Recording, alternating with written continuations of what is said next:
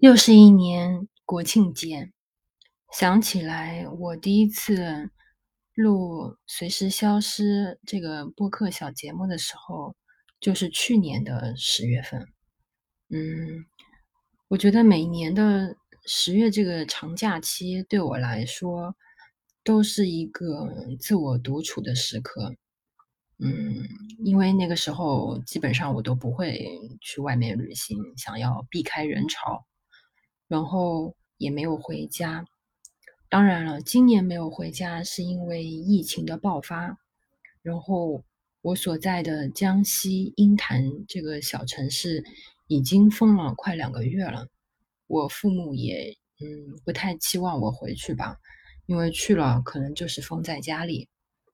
嗯，然后我就一个人待在上海。然后我又想起了。我的这个读书的 分享小节目，在断更的这段时间里，其实我还是有读书的，但是，嗯，就是失去了一种表达欲，或者是一种动力吧。嗯，人就是这样子的，你好不容易养成的、培养的一件事情，它其实还是很脆弱的，它会又被轻易的给推翻。嗯，但不管怎么样吧。今天我又开始了，嗯，我今天想分享的，呃，这本书叫《草坪的复仇》，这是一本很轻盈的小说，或者是诗集，你也可以这么认为。轻盈感，我觉得这个词，我第一次听说的时候，是在道长分享一本书时候他提到的，那本书叫《狐狸在夜晚来临》，我也有看，也很喜欢。嗯嗯，说回本书吧。本书的作者他其实是嗯美国的诗人小说家理查德布劳提根。其实，在网上有很多他的一些嗯生平介绍啊，他的一些标签化的东西，比如他是突破传统文体的先锋开拓，被认为是第一位后现代主义小说家。嗯。然后呢，或者是，嗯，他是就是美国垮掉一派的精神领袖，等等，嗯，比如一些其他作家对他的一些评价，这个时候又会出现村上春树。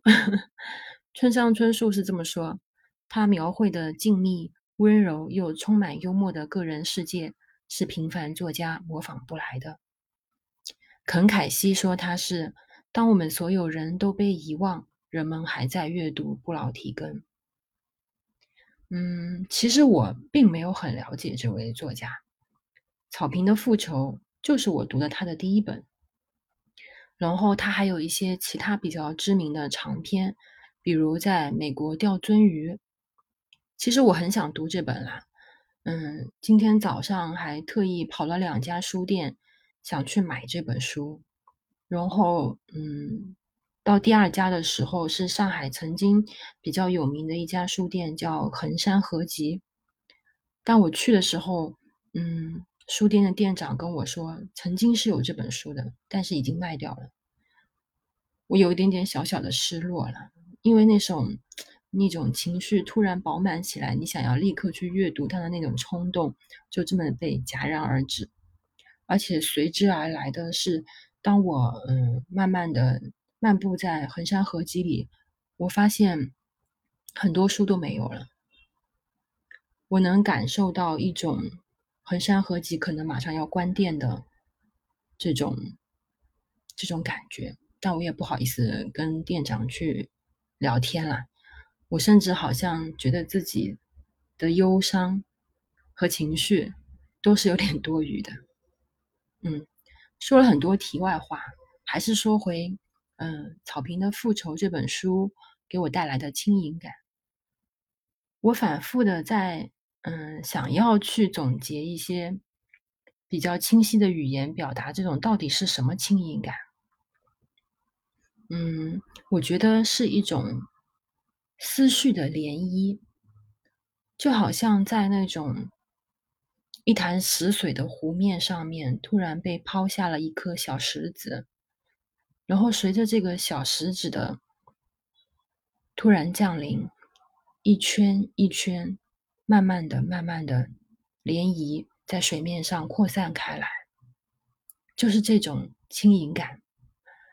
它也很像我今年特别喜欢做的一件事情，就是去在早晨的时候漫步上海的各个森林公园一样，就是那种，嗯。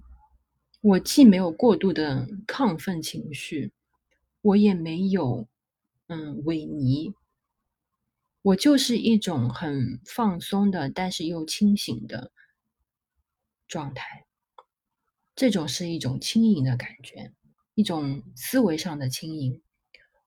我没有发呆，我也没有过度的去想要探究什么问题的答案。我的思维就好像我的步伐一样，随处的游走，它会突然的有一些小灵思，让我觉得很有意思。其实说回来，就是那个思维的涟漪。嗯，然后我选了一些我喜欢的章节，稍后会念给大家听。嗯，其实这本它是一个嗯小文集。嗯，作者布劳提根他的语言是非常凝练的，你有时候会甚至觉得他惜字如金。有些篇幅可能就五十个字吧，就讲完了。然后长的一些篇幅顶多也就几百字，但是那种诗意、故事和一些他也想要表达的背后的东西，又非常。轻而易举的展现在你眼前，我还是比较认同，嗯，网上一句话的，说它是一种介于诗、随笔和小说之间的一个文体。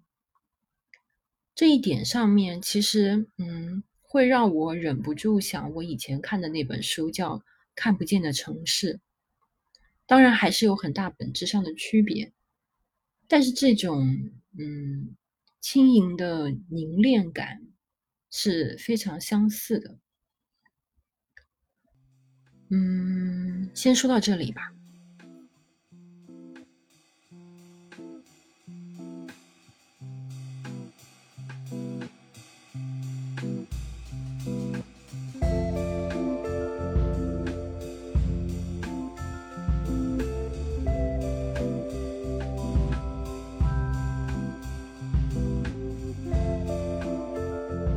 一个加州人的聚集，像大多数加州人一样，我来自其他地方，为了服务加州而聚集于此，就像一朵吃金属的花，搜集阳光和雨水，然后向高速公路展示自己的花瓣，再让汽车驶入。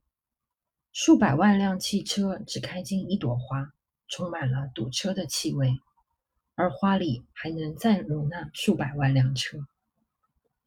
加州需要我们，所以他把我们从其他地方聚集起来。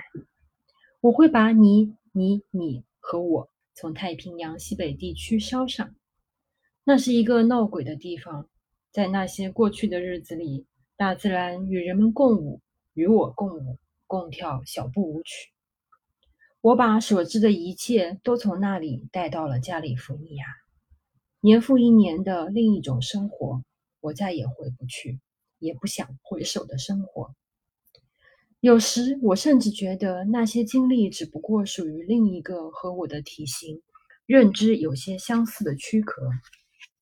奇怪的是，加州喜欢从别的地方弄来他的人，把我们的记忆留在原处，让我们聚集到加州。这好像是纯粹的能量，就是那种吃金属的花的影子。把我们从别样的生命中召唤出来，都来塑造加利福尼亚，直到最后都变成像停车计时器形状的泰姬陵。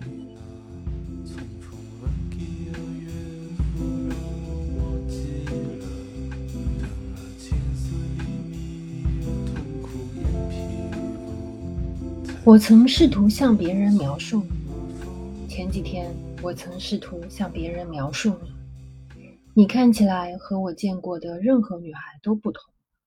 我没法说，好吧？她看起来很像简方达，只不过她是红头发，嘴也不一样大。当然，她也不是电影明星。我没法这么说，因为你一点也不像简方达。我最后只能把你描述成一部我小时候在华盛顿州塔科马看过的电影。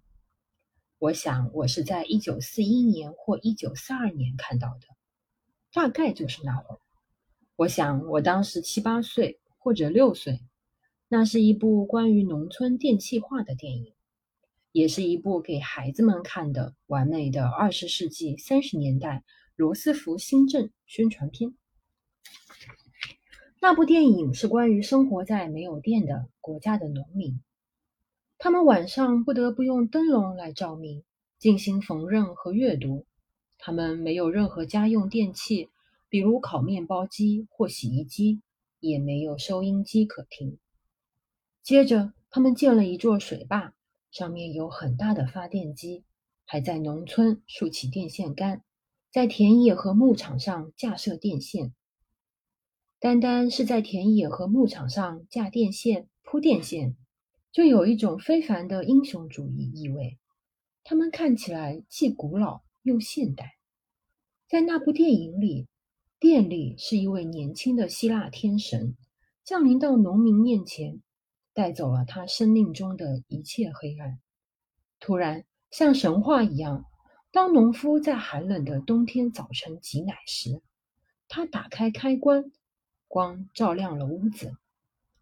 这个农民一家终于可以听收音机，拥有烤面包机，开许多明亮的灯来缝制衣服和阅读报纸。那真是一部绝妙的电影，让我激动万分，就像是听星条旗，看罗斯福总统的照片，或是在收音机里听他讲话一样。美利坚合众国总统。我希望全世界每个角落都能通上电。我希望世界上所有的农民都能听到罗斯福总统的广播。你在我眼里就是这样。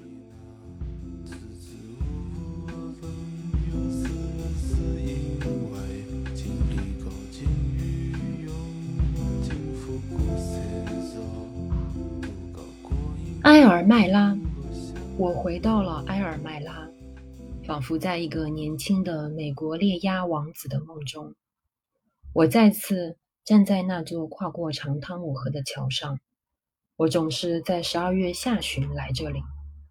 河水涨得很高，很浑浊，冰冷的河水裹挟着光秃秃的黑色树枝。有时桥上下着雨，我向下游看去，河水从那里汇入湖中。在我的梦里。总有一片沼泽地，四周围着破旧的黑木栅栏和一个古老的棚子，墙壁和屋顶都有些漏光。我穿着好几层优质内衣和雨衣，温暖而干燥。有时天气晴冷，我可以看见我呼出的气。桥上会结霜。我向上游望去，看到一片森林，这些森林绵延好几英里。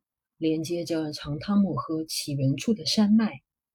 有时我在桥上的霜上写自己的名字，我小心翼翼地拼写我的名字。有时我也在霜上小心翼翼地写埃尔麦拉。我总是带着一把双筒十六号猎枪，口袋里装上很多子弹，可能太多了，因为我太年轻，老是担心子弹用完。所以我被太多子弹拖慢了步伐。我像个深海潜水员，因为我的口袋里装了这么多子弹。有时口袋里的弹壳重到让我走路的姿势看上去很滑稽。我总是独自走在桥上，总会有一小群绿头鸭掠过桥面，从高空飞向湖边。有时我在路上左右张望。看看是不是有车经过。如果没有车来，我会开枪打他们。但他们飞得太高了，我开枪也只能打扰到他们一下罢了。有时开过来一辆车，我就呆呆地望着鸭子沿着河飞，仅仅是想象自己在打鸭子。开车的可能是猎户员，或者是副警长。我脑袋里有个奇怪的念头：在桥上打鸭子是犯法的。不知道我想的对不对？有时候我也不管路上有没有车，鸭子飞得太高了，打不到。我知道只会白白浪费弹药，所以我就让他们过去了。这里的鸭子总是一群刚从加拿大飞来的肥绿头鸭。有时候我走到埃尔麦拉小镇，一切都很安静，因为实在太早了，而且这个鬼地方要么在下雨，要么很冷。每当我走过埃尔麦拉，我会驻足望着埃尔麦拉联合高中，教室里总是空荡荡的，漆黑一片。似乎不曾有人在这里上学，黑暗也从未被打破，因为从来都没有理由去开灯。有时候我不去埃尔麦拉，我越过黑色的木栅栏，走进沼泽地，走过古老的宗教小屋，沿着这条河一直走到湖边，希望能多打些鸭子。我从来没成功过。埃尔麦拉非常美。但对我而言，这不是我打猎的幸运地。我总是搭大约二十英里远的便车到埃尔麦拉。我穿着幼枝猎鸭长袍，冒雨在寒风中等。人们停下来带上我，我每次都是这么去的。你要去哪？人们在上车的时候问。我坐在他们边上。把猎枪像权杖一样支在两腿之间，枪口指向车顶，枪管倾斜指向乘客一侧的车顶，因为我永远都是乘客。埃尔麦拉。